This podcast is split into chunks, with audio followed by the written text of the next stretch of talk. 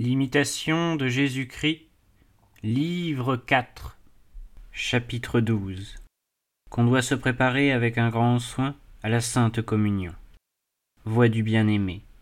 Je suis l'ami de la pureté, et c'est de moi que vient toute sainteté. Je cherche un cœur pur, et là est le lieu de mon repos.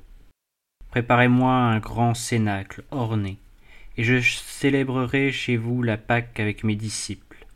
Si vous voulez que je vienne à vous, et que je demeure en vous, purifiez-vous du vieux levain, et nettoyez la maison de votre cœur. Bannissez-en les pensées du siècle et le tumulte des vices. Comme le passereau solitaire qui gémit sur le toit, rappelez-vous vos péchés dans l'amertume de votre âme. Car un ami prépare toujours à son ami le lieu le meilleur et le plus beau, et c'est ainsi qu'il lui fait connaître avec quelle affection il le reçoit.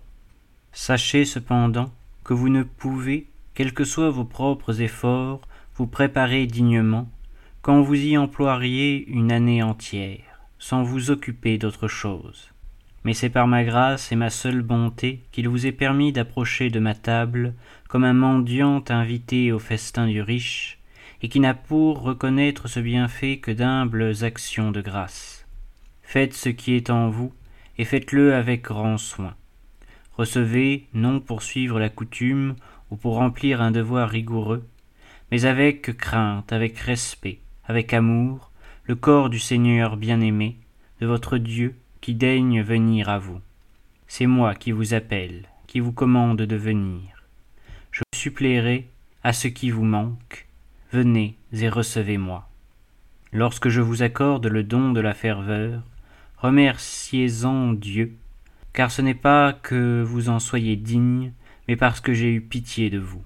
Si vous vous sentez, au contraire, aride, priez avec instance, gémissez et ne cessez point de frapper à la porte, jusqu'à ce que vous obteniez quelques miettes de ma table ou une goutte des eaux salutaires de la grâce.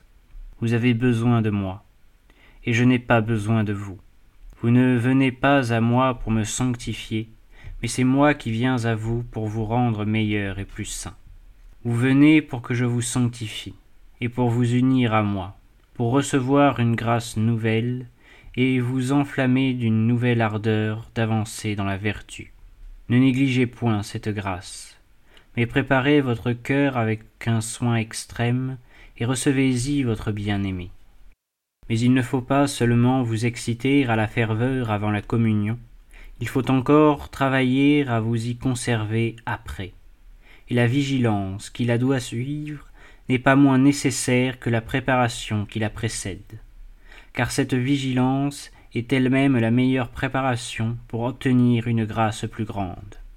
Rien, au contraire, n'éloigne davantage des dispositions où l'on doit être pour communier que de se trop répandre au dehors en sortant de la table sainte. Parlez peu, retirez-vous dans un lieu secret, et jouissez de votre Dieu. Car vous possédez celui que le monde entier ne peut vous ravir. Je suis celui à qui vous devez donner sans réserve, de sorte que, dégagé de toute inquiétude, vous ne viviez plus en vous, mais en moi. Réflexion. La préparation à la Pâque nouvelle comprend deux choses. Il faut purifier le cénacle, il faut l'orner c'est-à-dire que, pour recevoir dignement le corps et le sang de Jésus-Christ, l'âme doit être avant tout exempt de souillure. Elle doit avoir été lavée dans les eaux de la pénitence, et ensuite s'être exercée à la pratique des vertus qui la rendent agréable à Dieu. Ce qui plaît au Seigneur, ce qui attire ses grâces, c'est une profonde humilité, un souverain mépris de soi-même, une foi vive, un abandon parfait à ses volontés, le détachement de la terre et le désir des biens célestes, la charité qui est douce, patiente, qui n'est point jalouse, qui n'agit point témérairement, qui ne s'enfle point d'orgueil, qui n'est point ambitieuse, qui ne cherche point ses intérêts, qui ne s'aigrit de rien, ne soupçonne point le mal, ne se réjouit point de l'injustice, mais se réjouit de la vérité, qui souffre tout, croit tout, espère tout, supporte tout. Charité vraiment divine, et, selon la doctrine du grand apôtre, préférable à tout ce qu'il y a de plus élevé. Quand je parlerai toutes les langues des hommes et le langage des anges, si je n'ai point la charité, je suis comme un airain sonnant ou une cymbale retentissante. Et quand j'aurai le don de prophétie, quand je pénétrerai tous les mystères, et que je posséderai toute science, quand j'aurai la foi parfaite jusqu'à transporter les montagnes, si je n'ai point la charité, je ne suis rien.